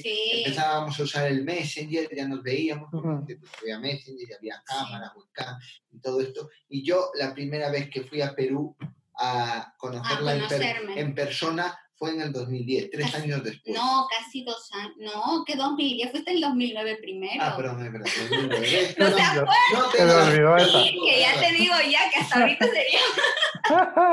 no, no tengo las fechas. No, sí, fue en el 2009. O sea, pero entonces ya estaban hablando de que estaban viendo algo más. ¿O fuiste tú a debatir temas de apologética y a discutir temas de, de, los mormones? Con los apóstoles. Sí, justamente además ese año fue el año que estuvo el padre Matulia, creo que fue el Sí, justo fue el padre Matulia. ¿Cuándo falleció? ¿Cuándo falleció? Hace dos años. ah, apenas. A mí me tocó verlo una vez acá en Monterrey cuando estaba también muy metido en estos temas de apologética, pero, pero no, no vino tanto a Monterrey. Aquí no hay mucha presencia, al menos en mi ciudad, de, de, ah, pues, de ellos. Entonces, eh, él aproveché ese año pues, para conocerla, porque en principio, pues, la mitad. Y todo Hombre, es que cuando estás por internet decir somos novios, o sea, sí, sí nos, o sea, nos calificábamos, nos escribíamos como novios. como novios, pero no nos conocíamos físicamente. Y claro, a ver, eh, yo, nosotros, por ejemplo, somos un firme, somos firmes defensores de que el cibernoviazgo puede existir y realmente animamos a la gente a que conozca a otras personas por internet y cuando cumpliendo una serie de requisitos y una serie de condiciones.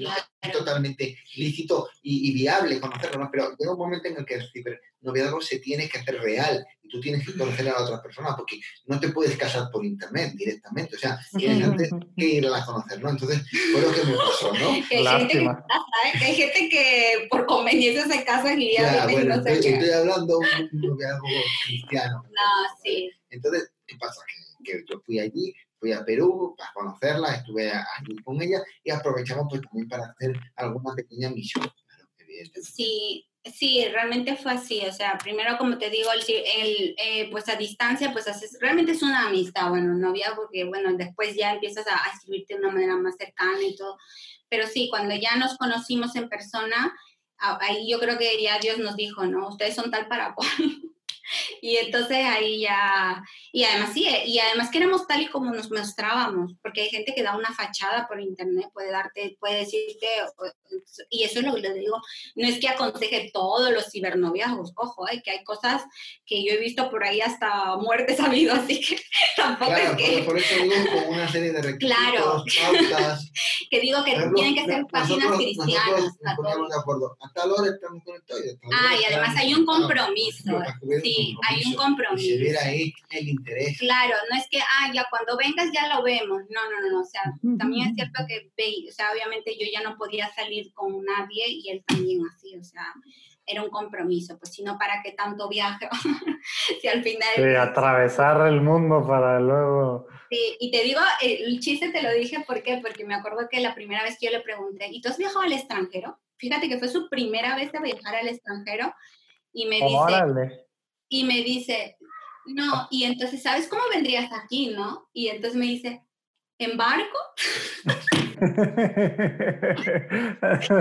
creo que, yo creo que no había, no había sabía cómo irse a Perú, yo creo que se creían los colonizadores.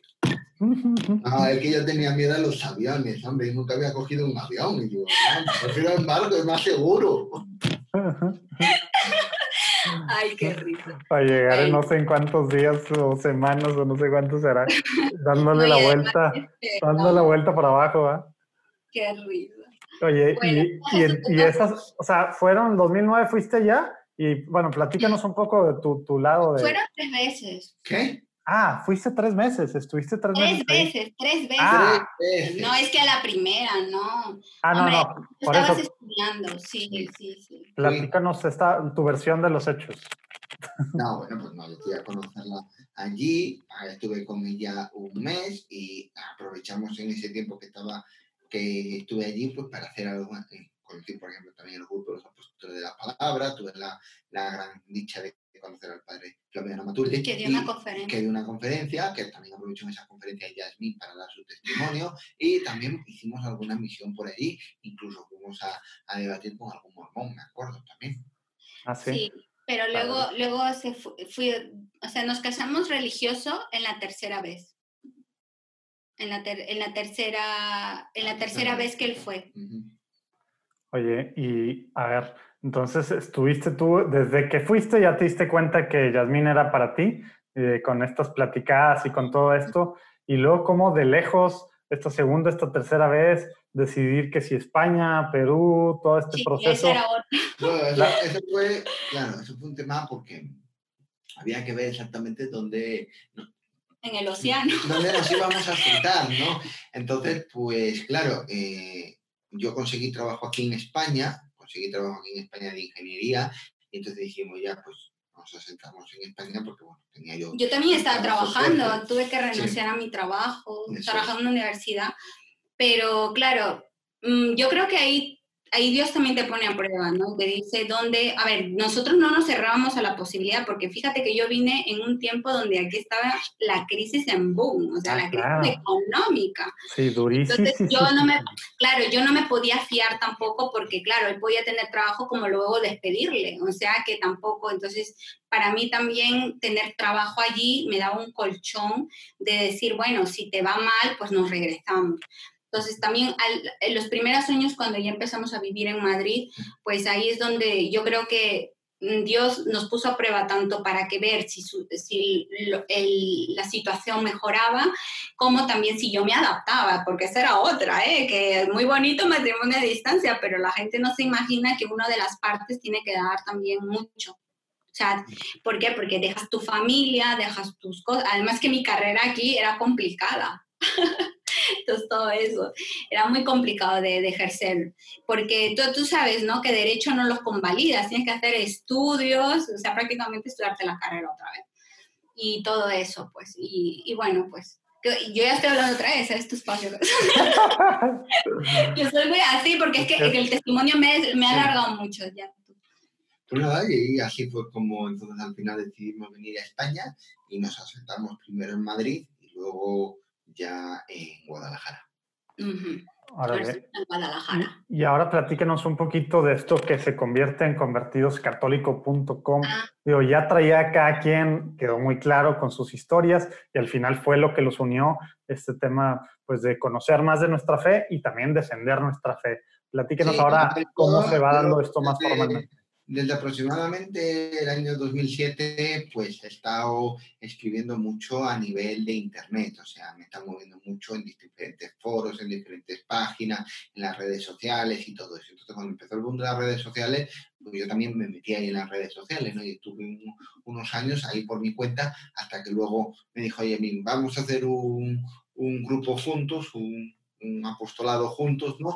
Para compartir pues temas de apologética, de secta, de espiritualidad, ¿no? Y entonces fue cuando ya montamos lo de convertirse católicos. Pero sí es cierto que esta idea nació, no es que realmente nosotros queríamos quedarnos en internet para siempre, porque también estábamos un poco cansados, ¿no? Eso de conocerse por internet, en no sé qué, no sé cuánto y todo eso. Pero sí es cierto que cuando llegamos, o sea, cuando estábamos viviendo aquí en España, nos dimos cuenta que la palabra apologética brillaba por su ausencia. O sea, como que si tú le dije, decías a un sacerdote, padre, quiero dar una charla apologética, ¿no? Te decía, ¿qué? Entonces, claro, era como algo muy, a ver, que el padre Jorge Loring es un padre español y él, vamos, que de apologética da un montón, pero sí es cierto que él se movía en la televisión en un, en un tiempo muy bueno, pero cuando yo ya he estado viviendo aquí, pues aquí de alguna manera... Eh, pues no se hace, no se, o sea, no se tiene mucho eso de, esa costumbre de, de hacer apologética. Y, y, claro, como veíamos que que no, no, nos escuchaba un poco eh, físicamente, o sea, de, eh, de, manera real, decíamos, no, es que tenemos que mover algo para que nos escuchen, o sea, tampoco nuestra idea era, ah, pues te quedas en internet y ahí te quedas para siempre, no. Pero sí es cierto que empezamos por internet, yo empecé a publicar mi testimonio en Facebook, ¿no? Que realizó en Libertad publicó mi testimonio, que, que, bueno, empecé a, a tener cosillas por ahí, pero realmente al escribir nuestros artículos yo fue que empezamos a hacer cosas acá también reales. Sí. Empezamos a dar cursos aquí de apologética, de sectas. Sí, eh, a medida que conseguimos tener un blog en religión en libertad, ya se empezaron las... Les abrió puertas eso también. sí, se abrió puertas. Un poco más, en la diócesis hemos dado un curso de sectas. Oye, ¿y todo fue empírico? O sea, su, su, su, su estudio y demás 100% empírico, cada quien por su lado, estudiando, leyendo, metiéndose... A ver, eh, autodidacta primero. A ver, yo empecé de manera autodidacta porque, claro, en el año 2007, cuando yo empecé eh, y me tenía que enfrentar a debatir con los testigos de Jehová, con mormones, con protestantes, incluso con ateos, en las páginas católicas de apologética que había eran mínimas. Estaba prácticamente la página apologética católica de José Miguel Arraiz y poco más había en español, ¿no? Entonces yo iba a las páginas inglesas, fundamentalmente, porque yo sabía que allí estaban bastante más avanzados y adelantados. Era todo... ¿Inglesas o americanas en inglés? Claro, americanas. O sea, Como Catholic Answers y así, ¿o En inglés. Tipo Catholic Answer, Scott Hahn, todo este tipo de apologistas. Peter Christ, sí que, que, ya tienen, digamos, mucha más experiencia con, con, los debates con los protestantes, porque en Estados Unidos es muy Sí, son minoría. Claro, entonces eh, eh, empecé a formarme pues leyendo todas estas páginas, ¿no? Y algún libro de ellos y todo esto. Luego cuando mm, tuve la opción de conocer al Padre Matuli, leyéndome los libros del Padre Matuli, también me formé. ¿Qué pasa? Que actualmente no existe, por así decirlo, una titulación que sea apologista católico o apologeta católico. No existe esa titulación que te den un diploma de eso. Bueno, por la palabra, en teoría están dando unos cursos online de apologética, en su momento, y también da un diploma, pero fuera de eso, a nivel de universidad no existe. Entonces, a nivel de universidad, decidimos estudiar aquí en, en España, en la Universidad de Navarra, eh, el bachiller en ciencias religiosas. Yo hice un diploma en teología bíblica primero y luego nos hemos puesto los dos a estudiar el bachiller en ciencias religiosas por tener ya algo académico, por así decirlo, ¿no? Con, un soporte, por así decirlo, eclesial de la iglesia que te dé un diploma y todo esto, un título. Claro. Yasmin está estudiando el bachiller en ciencias religiosas y yo también estoy para que yo voy más lento. No, es que lo que pasa, ahí fue donde también yo descubrí mi otra vocación. Pasé del derecho y del derecho, es que también, bueno, todo nació también, yo creo que todo, todo tiene un porqué. Eh, pasaban los años, bueno, nos, nos, casamos ya casi ya nueve años, ocho años, ocho años, que nos casamos el 2012, eh, pues no nos venían los niños, como hoy en día muchas parejas eh, sufren de infertilidad, ¿no? Y entonces, eh, pues nuestros directores espirituales nos decían, bueno, todavía sigan esperando porque y ahora estamos ventilando la adopción, pero que nos decían que todavía recen, tengan fe, espérense un poco más y hagan algún apostolado, también nos dijeron, porque eso era algo bueno que nos iba a unir mucho más, nos iba a ayudar a sobrellevar esa cruz de, de, la infertilidad. Y entonces, eh, pues ahí yo empecé a decir, bueno, a ver, una buena forma también de llenarse un poco de niños o de, bueno, de, de, educar un poco a los, a los menores, pues es ser profesora, ¿no? Entonces dije, eh, y aparte porque me gustaba enseñar, evangelizar, y dije, ah, me di cuenta que aquí faltaban muchos profesores de religión. O sea, casi habían pocos, o sea, no, no querían la gente ser profesora de religión, porque es muy sufrido, ah, sufre una persecución igual que el sacerdote. Y entonces, eh, eh, pues lo consulté y todo eso, y me puse a estudiar ciencias religiosas. En mi caso, porque él ya tiene su trabajo, él es ingeniero, pero en mi caso sí es cierto que eso me empujó también a querer ser profesora de religión. Y, bueno, aún no termino en sí la licenciatura, estoy, estoy todavía en ello porque es largo, es, es como teología, es casi igual, ¿no? Un año menos, pero es, es igual, de cargado. Y entonces, eh, pues ahora trabajo de profesora de religión eh, y hasta que termine también. Así. Así que, pues todo yo creo que tiene un porqué. Eso es. Definitivamente. Y entonces, ahorita lo que hacen a través de convertidoscatólicos.com, Dan, platíquenos un poquito para la gente que cualquier lado, ahorita que estamos en, situación de cuarentena, sé que dan pláticas, sé que dan conferencias, sé que escriben tal. Nos movemos en las redes sociales y luego en el blog que tenemos en Religión en Libertad. Entonces, el apostolado básicamente consiste en publicar artículos o hacer vídeos sobre temas que pueden ser necesarios en la evangelización y necesarios para los católicos, ¿no? Temas de apologética, temas de sectas, temas de espiritualidad, nueva era, incluso algún tema de moral, ¿no? Sí. Además, yo, yo, por ejemplo, en la carrera de ciencias religiosas, porque claro, tú cuando estudias teología, o, o ciencias religiosas que viene a ser lo mismo prácticamente, obviamente tú tienes que buscar también en qué rama, es como el derecho, ¿no? En qué derecho civil, derecho laboral, pues. Pues aquí yo empecé a darme cuenta que aparte del tema, pues de lo que llamaríamos la fenomenología, fenomenología de la religión, lo que trata todo este tema apologética, la teología fundamental, que también me gusta mucho, me di cuenta, pues de manera ya un poquito más femenina, quizá, o más de familia, me di cuenta que mi, me gusta mucho hablar de temas morales, o sea, de la teología moral, ¿no? Entonces, yo me quiero especializar más en eso. Él, por ejemplo, es de Biblia y yo soy más de, teología espiritual y moral. Que cada uno, ¿eh? que a algunos les gusta filosofía, a otros les gusta, como te digo, ¿no? Cada uno tiene, tiene su, de alguna manera, su rama dentro de la teología. Y bueno, pues ahora nosotros realmente tocamos, estamos prestos a todo, ¿no? O sea, Luego es que una persona que tiene estos estudios, lo bueno que tú te puedes manejar, pero ya te digo, ¿no? Lo que más te guste y lo que puedan servir, sobre todo ahora mismo en la iglesia. Y además, ¿sabes por qué me gustó también enfocarme en el tema moral? Yo siendo profesora de religión, pues me di cuenta de eso, de que en España, sobre todo, hay, pues con todas las leyes que ahora mismo se aprueban, la política que tenemos muy anticristiana, pues no saber de moral aquí es mm, mejor no, no saber nada, porque hay que enseñar mucho de eso, más que de sectas, vamos a decir, ¿no? Más fuerte. Y, ojalá que, nos, que los que nos están escuchando de toda Latinoamérica hagan en cuenta porque vamos corriendo hacia allá, ¿verdad? Muchos de estos nuestros países estamos corriendo hacia eso.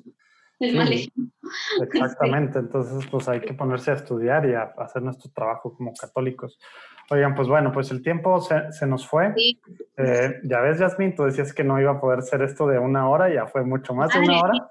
Es que tú me, has hecho, tú me has hecho contar el testimonio, que testimonio fue una hora solo, ¿eh? Que ya ves, ya ves. Sí, si, si, hubiera sido con Jesús, hubiera sido de cinco minutos, ¿verdad, Jesús? Sí, ya soy También cuando te mandaba los mails era breve, ¿verdad? Sí, sí, sí,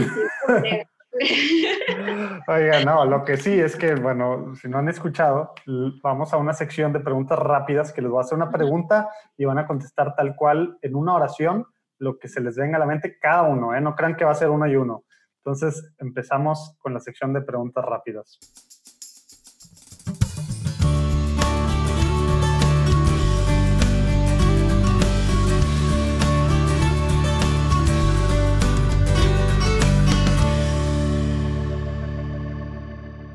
A ver, Yasmin, ¿te acuerdas la primera vez que tuviste una experiencia espiritual? ¿Cuántos años tenías y concretamente qué fue? Eh, pues la que más me recuerdo, eh, pues, pues lo que he tenido, mi experiencia de conversión, la tenía 22 años. Órale. ¿Tú, Jesús? Pues la primera vez que me confesé, creo que fue a los 8 años muy bien.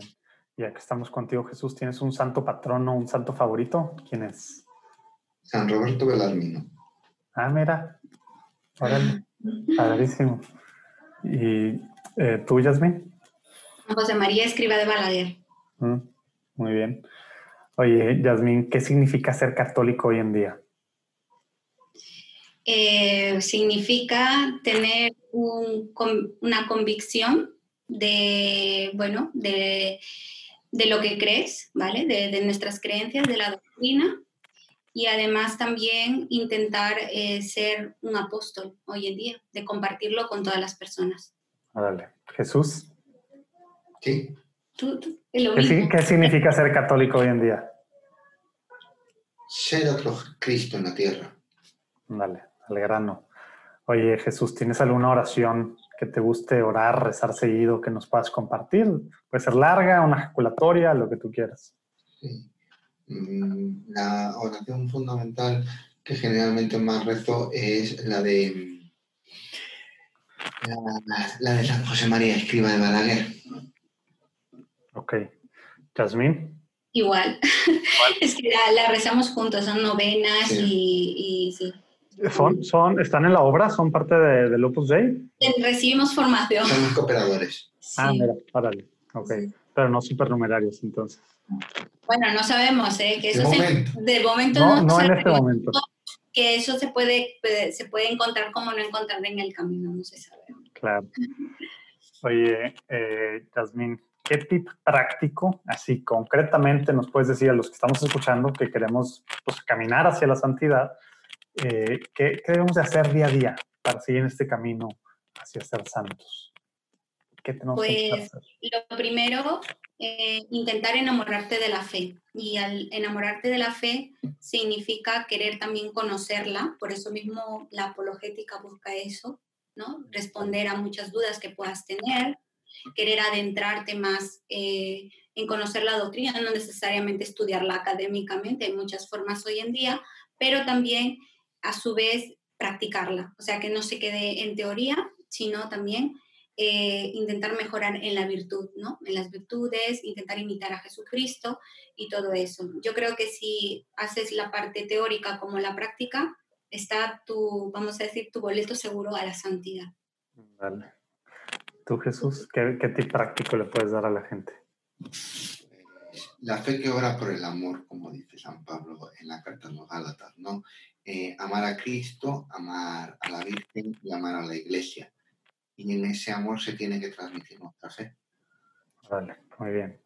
Oye, ya que seguimos contigo, Jesús, un libro que, que pueda recomendarle a la gente que nos escucha. Roma Dulce Hogar. Ándale, para empezar, muy buen libro, Scott Hahn. ¿Tú, Jasmine? Mm, bueno, a mí que me gusta mucho el tema de las virtudes, hay un libro que es de un sacerdote llamado Francisco Carvajal que se llama Pasó haciendo el bien, que es la imitación de Jesucristo a través de las virtudes. Árale, nunca lo he escuchado, ¿eh? lo voy a buscar. Está acá, que está ya luego te la muestro. Órale, ¿Es, el autor sigue vivo o es, o es, es, un sacerdote español, sí. Es más conocido por los libros de meditación Hablar con Dios. Quizás ese suena más, sí. Mira, es este de aquí. Órale, pasó haciendo el bien. Órale, muy bien. Ahí lo vamos a poner ahí abajo en las notas. El que quiera eh, ver, bueno, esto y todo lo platicado alguna cosa por la que quisieran que intercediéramos nosotros en Platicando en Católico y todos los que están escuchando, por ustedes, por, por las, alguna cosa que estén haciendo, alguna intención en particular. Bueno, sí, vamos a pedir por, por, bueno, por nuestra paternidad, ya sea que Dios quiera de manera natural, porque aún no, gracias a Dios, no nos han dicho que no, no definitivo, pero a la vez también, eh, pues que nos vaya bien también en nuestro proceso que hemos abierto de adopción. Ahora le vamos a estar pidiendo tremendamente, los agregamos a nuestra oración. ya sabes que hay que tener mucha paciencia. Sí, sí tengo una prima que tiene cuatro o son cinco, cuatro adoptados o cinco adoptados, ya no sé, pero sí, sí sé que el primero fue muy, muy largo y luego ya, pues es más fácil, ¿verdad? Pero sí, pues vamos a estar pidiendo mucho por ustedes. Y lo que sí es que nos va a salir lo mormón, así como en el sistema de referencias que les piden, es la forma en la que logramos platicar con más personas. Vamos a pedir que nos recomienden a dos personas con las que podamos platicar aquí en Platicando en Católico de cualquier parte del mundo. ¿Con quién crees que dije lo normal por el tema del sistema de referencias que dijiste? ¿no? Vi, tu cara que te asustaste. Sistema de referencia católico en este caso. Sí. Ah, pero, tú dices que como nosotros. Para que, nosotros podamos platicar con. Exacto, ¿a quién podemos entrevistar? Platicar puede ser laico solo. Gente, gente, no, la, laicos solos, mira, sabes que algo que yo siempre pido mucho y que la verdad batallamos, y Yasmín aprovechando, y tú que estás mucho en estos temas, eh, batallo mucho para conseguir platicar con mujeres que estén, que, que quieran eh, platicar así, que estén haciendo cosas padres en la iglesia, pues desde su trinchera, ¿no? Si, si hay alguna recomendación, mujeres, pues qué bien, si no, pues no los va a limitar. Digo, ah, parejas de mujeres. Digo, ah, ya te vi tu cara, ya ves por qué batallo tanto. Sí, es que, es que bueno, ya sabéis que bueno, laicas normalmente pues se dedica un poco más a la casa y pues muy poco, muy poco conozco. Sí, sí. Eh, pero bueno, si no te damos, yo conozco, eh, es que no, es que aquí de España, no sé, de España, ¿qué te podría decir? De, cualquier lado, de España hemos platicado ya con Siskia, eh, la monja tuitera, con, bueno, no ha salido una con un obispo, el obispo de San Sebastián, con, ¿quién más hemos platicado? Bueno, pues con Daniel Ibáñez, Valentino, ¿quién más? Bueno, pues ya no sé con quién. Agarrado. Pero bueno, luego, nos dicen, pero ahí piensan. Yo lo digo mejor, sí, porque es que, es que no te puedo, de repente no la puedo comprometer, no sé si le gustan las entrevistas. Ah, no, no, no es compromiso ninguno. Nada más sí conocen varones, ¿no? Porque tú te mueves un poquito más. Sí, puedo recomendar a, a Anwar Tapias, que es de Colombia, él es ah. predicador. Órale, Anwar Tapias de Colombia, muy bien. Lleva la página Católicos Firmes en su Fe. Eso es. Órale. Estuvo también conmigo en los foros de También es de Catholic. Ah, es de los de catholic.net. Órale, muy bien. Pues padrísimo. Oigan, pues, pues muchas gracias por la platicada.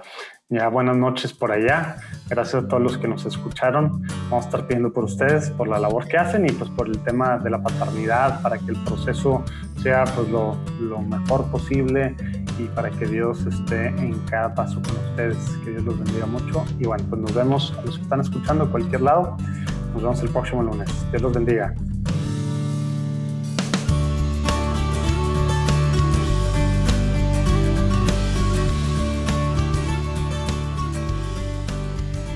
Tal se puso? Gracias por, por escuchar. Acuérdense que pueden compartir por WhatsApp en redes sociales. Es buen momento y nos vemos la próxima semana. Acuérdense de revisar convertidoscatólicos.com, seguir a Yasmín y a Jesús y pues todo lo que están haciendo, que está padrísimo. Nos vemos.